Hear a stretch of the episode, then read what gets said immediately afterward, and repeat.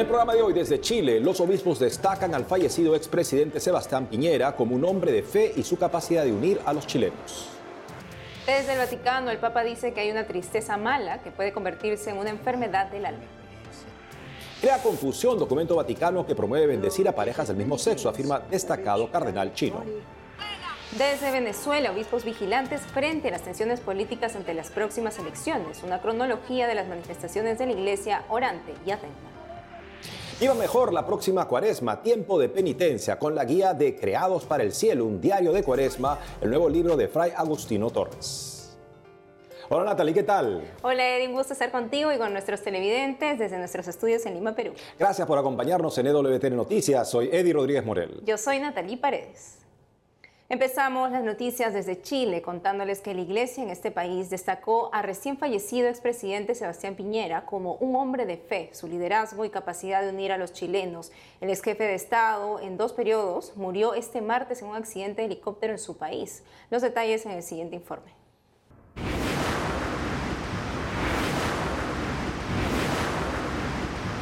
Este es el lago Ranco, lugar en el que cayó el helicóptero del expresidente Sebastián Piñera. Junto a su familia, se dirigía a su residencia en Bahía Coique. Según un trascendido sobre un relato de su hermana, una de las sobrevivientes del accidente, las últimas palabras del expresidente fueron, Salten ustedes primero, porque si yo salto con ustedes, el helicóptero nos caerá encima a todos. El ex jefe de Estado viajaba con su hermana Magdalena, el empresario Ignacio Guerrero y el hijo de este. Piñera manejaba el helicóptero cuando de pronto comenzó a caer debido a las fuertes lluvias y neblina. Según la prensa local, los tres pasajeros sobrevivieron gracias a que Piñera acercó el helicóptero al lago para que pudieran saltar. Sin embargo, a él ya no le dio tiempo de desabrocharse el cinturón mientras trataba de estabilizar la nave para que sus pasajeros se salvaran. Me he comunicado en estos últimos minutos con los expresidentes Frey, Lagos y Bachelet. Y todos lamentan profundamente la partida del expresidente Piñera y harán lo posible por participar de sus funerales. Chile somos todos y debemos soñarlo, dibujarlo y construirlo entre todos, dijo Sebastián Piñera al asumir su segundo periodo presidencial el 11 de marzo de 2018. Un fuerte abrazo para su familia y sus seres queridos en estos difíciles momentos. Cuando las autoridades llegaron al lugar, la nave estaba sumergida a 40 metros de profundidad. La autopsia indica que Sebastián Piñera murió ahogado. Los obispos de Chile pidieron la oración de todos los chilenos por el alma y la familia del expresidente. Así expresaron. Más allá de cualquier contingencia, reconocemos en el expresidente una vida de trabajo entregada por el bien de Chile y de su gente, a través de la acción política, especialmente en momentos trágicos de nuestra historia, de grave dolor y destrucción, ejerció su liderazgo y su capacidad de unir para así levantarnos y recuperarnos como sociedad. Los obispos recordaron que el expresidente vivió como un hombre de fe que expresó muchas veces.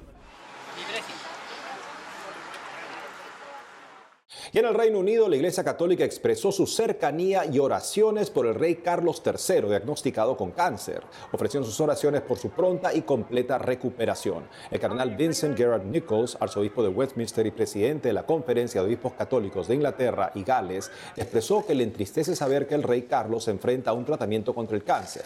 Carlos III tiene 75 años. Fue coronado como rey del Reino Unido en mayo del 2023. A sus 73 años tras la muerte de su madre, se convirtió en la persona más anciana en recibir la corona del Reino Unido.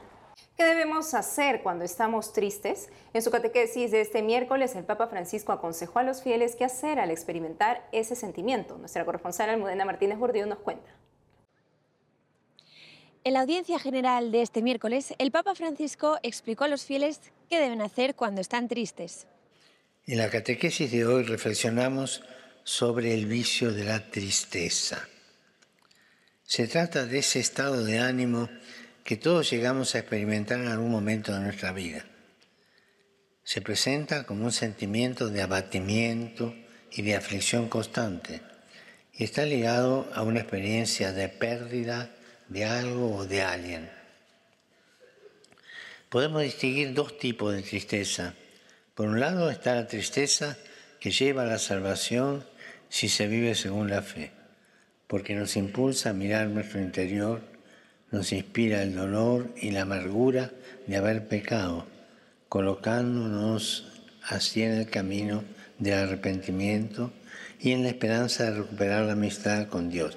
Pero por otro lado, tenemos otra tristeza, aquella tristeza que, si nos descuidamos, puede convertirse en una enfermedad del alma, como un gusano que corroe y destruye el corazón. Según el pontífice, todos pasamos por pruebas que nos generan tristeza, pero reiteró que las tristezas prolongadas, en las que una persona continúa engrandeciendo el vacío de quien ya no está, no son propias de la vida en el espíritu. Ciertas tristezas prolongadas en las que una persona sigue engrandeciendo el vacío de quien ya no está no son propias de la vida en el espíritu.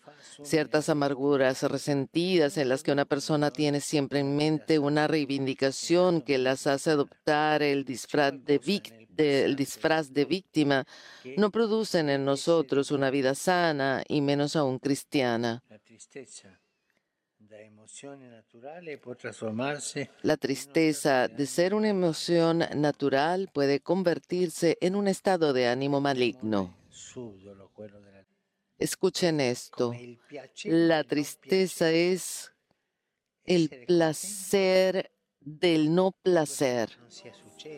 Por último, una vez que se ha identificado el tipo de tristeza que se siente, el Santo Padre invitó a actuar y pensar que Jesús nos trae la alegría de la resurrección.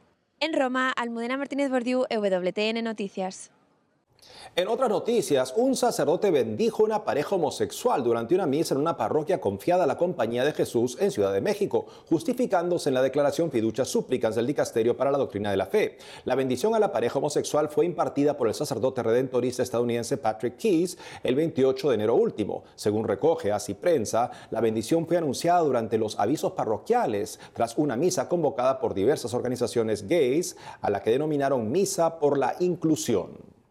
Ahora les contamos que el cardenal Joseph Zeng, obispo emérito de Hong Kong y defensor de la libertad religiosa en China, habló este primero de febrero en el programa The World Over de EWTN con Raymond Arroyo sobre la declaración vaticana fiducia supplicans que permite la bendición de parejas homosexuales y en situación irregular. Al ser preguntado por qué calificó de confuso el documento en una reciente crítica del obispo chino hacia el documento y su autor, el cardenal Zeng explicó la grave situación de pecado de las parejas homosexuales y la necesidad de mantener la verdad de la doctrina de la Iglesia Católica al centro de las direcciones pastorales. Escuchemos lo que dijo. Repiten muy a menudo que es una dirección pastoral y que por eso dicen, queremos evitar la confusión, aunque estas son las muchas cosas que solo generaron mayor confusión. Y tal vez ellos saben que alguien está esperando para crear confusión. Así que no es bueno. La segunda explicación parece, de alguna manera, una retractación de lo que dijeron en la primera declaración y parece entender la confusión interna en la iglesia pero aún peor, hay gente que está esperando la oportunidad para crear confusión, tanto la gente de la iglesia como la gente de los medios de comunicación. Y así en realidad todo el asunto es realmente confuso. Y entonces, entre las muchas cosas confusas, hay algo que parece no estar tan implícito porque las parejas homosexuales viven en una continua ocasión de pecado grave. Y entonces dicen, esto es algo bueno, pero esto no es nada bueno es un pecado grave. Entonces eso es una herejía. Cuando llamas a un pecado algo bueno, eso es realmente terrible. Quizá el problema no sea tan prioritario. Por ejemplo, aquí en Hong Kong parece que a nadie le interesa. No vemos ni sentimos ninguna reacción ante todo esto. Intento recibir toda la información de muchas partes del mundo, pero aquí en Hong Kong quizá en nuestra iglesia no tenemos ese problema. Creo que de todos los magisterios del Papa Benedicto XVI solo tiene un punto, la verdad. Por tanto, es muy importante partir de la verdad y no hay indicación pastoral correcta que no se base en la verdad de la fe. La fe durante tantos siglos es muy clara en que la sodomía es una cosa grave y por eso siempre que vemos malentendidos tenemos que hacer que la gente entienda y vuelva. Y en una extensa entrevista que será publicada este jueves, el Papa Francisco responde a quienes critican la controversial declaración vaticana que llama bendecir a parejas del mismo sexo y aquellas en situación irregular. Veamos una síntesis de Así Prensa del adelanto que el periódico italiano Crederò publicó. Preguntado por el periodista Vincenzo Vitale del periódico italiano Credere acerca de la polémica surgida tras la publicación del documento Fiducia Supplicans, el Santo Padre afirmó que nadie se escandaliza si él le da la bendición a un empresario que a lo mejor explota a la gente, y esto es un pecado muy grave, fueron sus palabras. La polémica Declaración Vaticana permite la bendición de parejas del mismo sexo y a parejas en situación irregular. En ese sentido, el Santo Padre dijo, se escandalizan si le doy la bendición a un homosexual. Esto es una hipocresía. El corazón del documento es la acogida. Cabe recordar que el 29 de enero el Santo Padre también se refirió al documento vaticano que promueve la bendición a parejas del mismo sexo en una entrevista del periódico italiano La Stampa.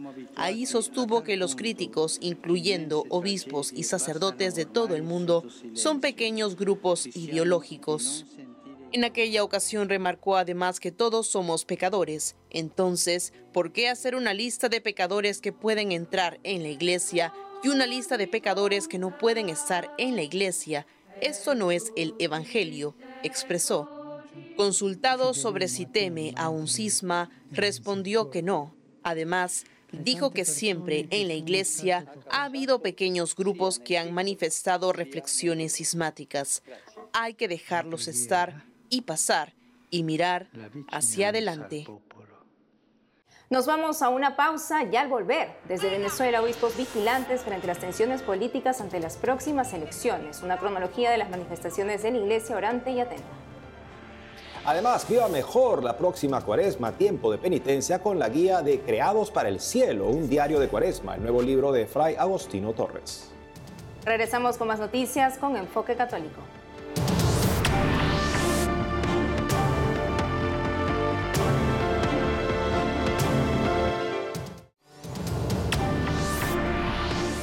Estamos de regreso y nos vamos a Venezuela. En este país los obispos están vigilantes frente a las tensiones políticas ante las próximas elecciones. Una cronología de las manifestaciones de la Iglesia orante y atenta. Nuestro corresponsal Andrés Enríquez nos cuenta. En las últimas semanas, las tensiones entre el régimen chavista y la oposición venezolana han empeorado. El Tribunal Supremo de Justicia prohibió la participación de María Corina Machado, principal líder de la oposición, en las elecciones presidenciales de este año sobre los enfrentamientos entre el gobierno y la oposición, la Iglesia en Venezuela no ha dejado de pronunciarse. Septiembre 2023. El cardenal Baltasar Porras llama al entendimiento.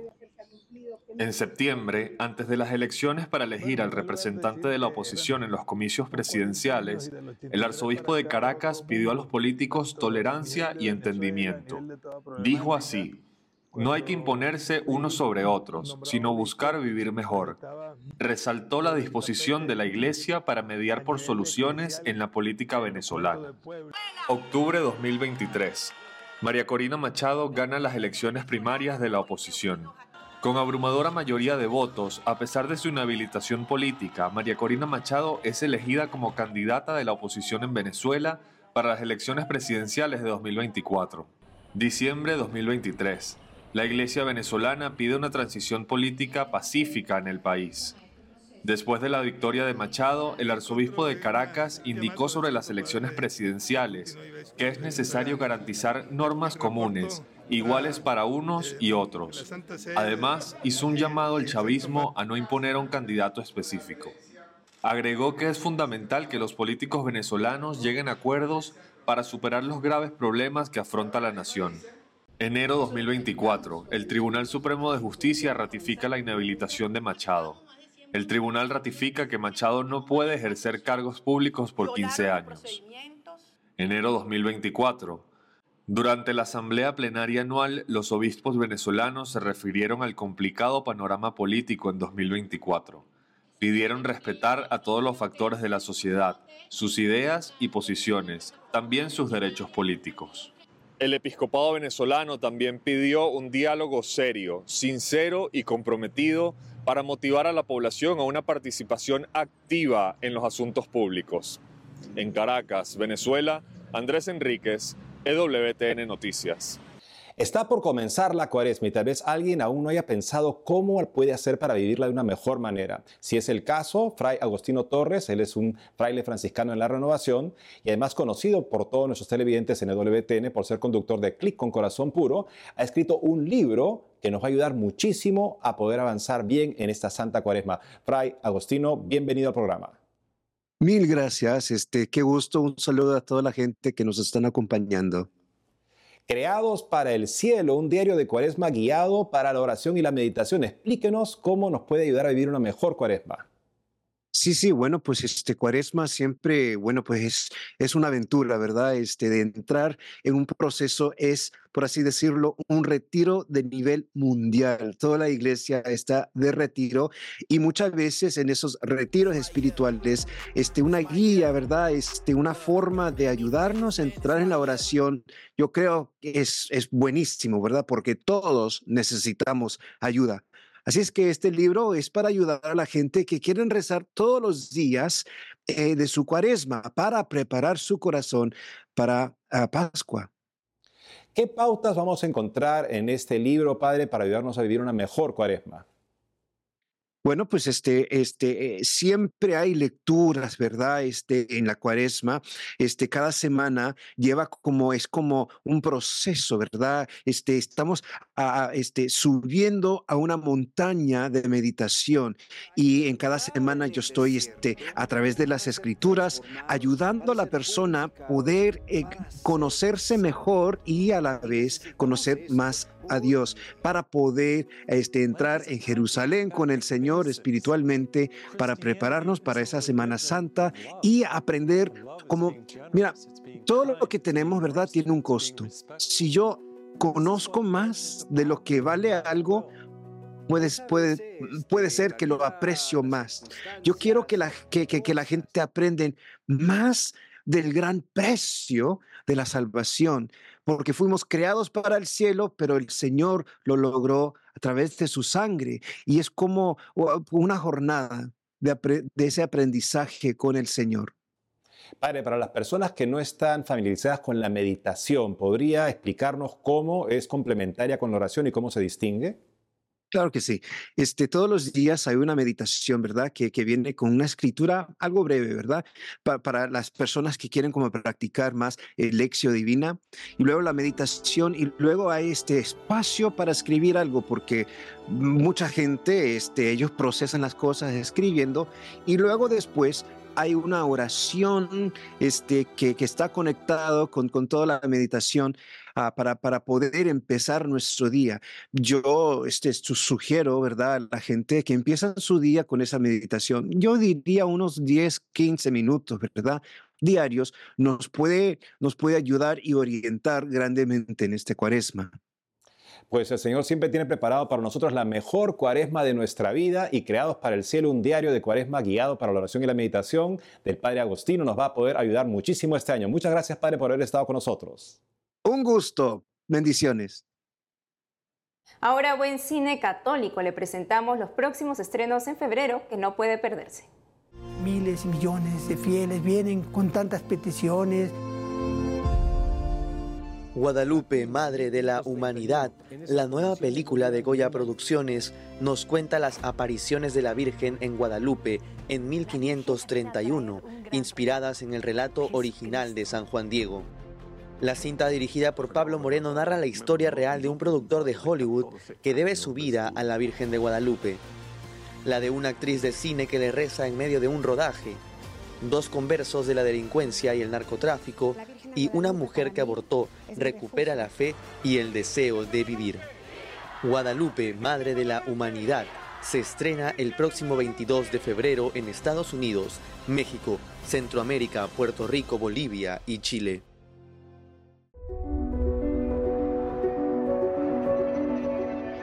Sacerdoce es una película documental hecha en Francia que nos narra la vida cotidiana de los sacerdotes y sus grandes renuncias. Damien Boyer, el director, dijo que espera retratar de manera fiel la realidad de los sacerdotes, que es muy distinta a cómo la sociedad hoy en día los juzga. Conocer qué hay detrás de tantos jóvenes que deciden dar su vida por esta vocación. La película nos cuenta la vida de Antoine, un sacerdote errante que recorre Ariège en su caravana para escuchar a los lugareños. Gaspard, un sacerdote de la montaña, anima a los jóvenes a superarse a sí mismos, a contemplar la creación y a deshacerse de sus adicciones. François, un sacerdote parisino experimentado, aporta su visión de la naturaleza profunda del sacerdocio. El padre Matthew, quien lleva a Jesús en procesión por los barrios de prostitución de Filipinas. La película se estrenó en Francia a finales del año pasado. Se espera que este año llegue a Hispanoamérica y Estados Unidos.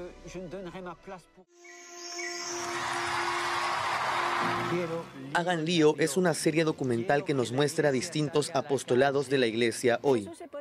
Pretende mostrar la verdadera belleza de la iglesia. El primer capítulo fue filmado en uno de los barrios más peligrosos de Guatemala, donde varias monjas carmelitas entregan su vida al servicio de los más vulnerables. El segundo, recién estrenado este mes, nos cuenta la labor de Proyecto de Amor Conyugal, un matrimonio que ayuda a otros esposos a descubrir la belleza del matrimonio. Cada mes se estrena un nuevo episodio que se puede ver gratis en el canal de YouTube de la Fundación Infinito Más Uno. A la fecha recaudan fondos para realizar la segunda temporada. Que salgamos de nuestra zona de confort que nos vayamos a esos barrios donde las personas están necesitando. Esta semana recordamos al grupo de mártires encabezado por San Pablo Miki, integrante de la Compañía de Jesús, cuyos miembros fueron ejecutados por haber anunciado a Cristo en el Japón del siglo XVI. El padre Juan Carlos Vázquez, director de diezminconjesús.net, nos cuenta más del santo. Veamos.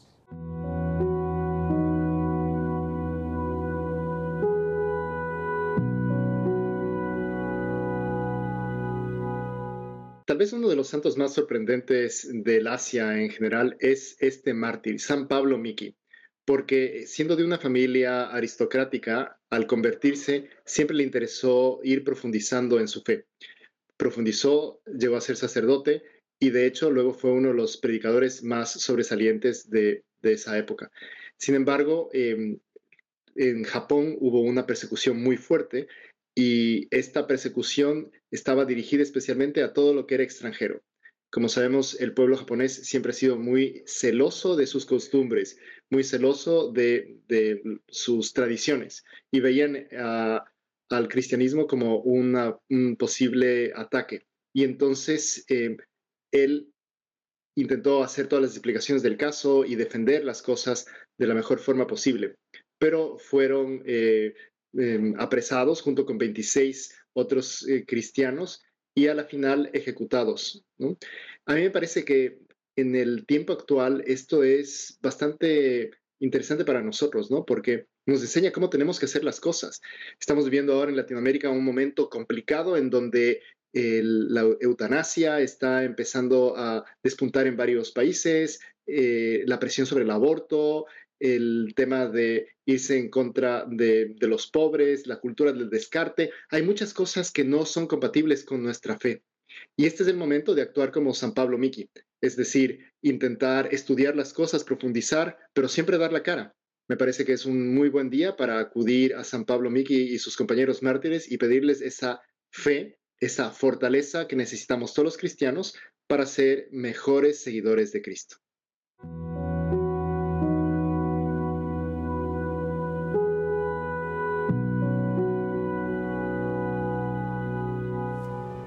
Amigos, esto ha sido todo por hoy. Gracias por haber estado con nosotros. No dejen de seguirnos por las redes sociales y también de lunes a viernes a las 12 del mediodía hora de Miami en Radio Católica Mundial y su programa Más que Noticias con un servidor. Hasta entonces.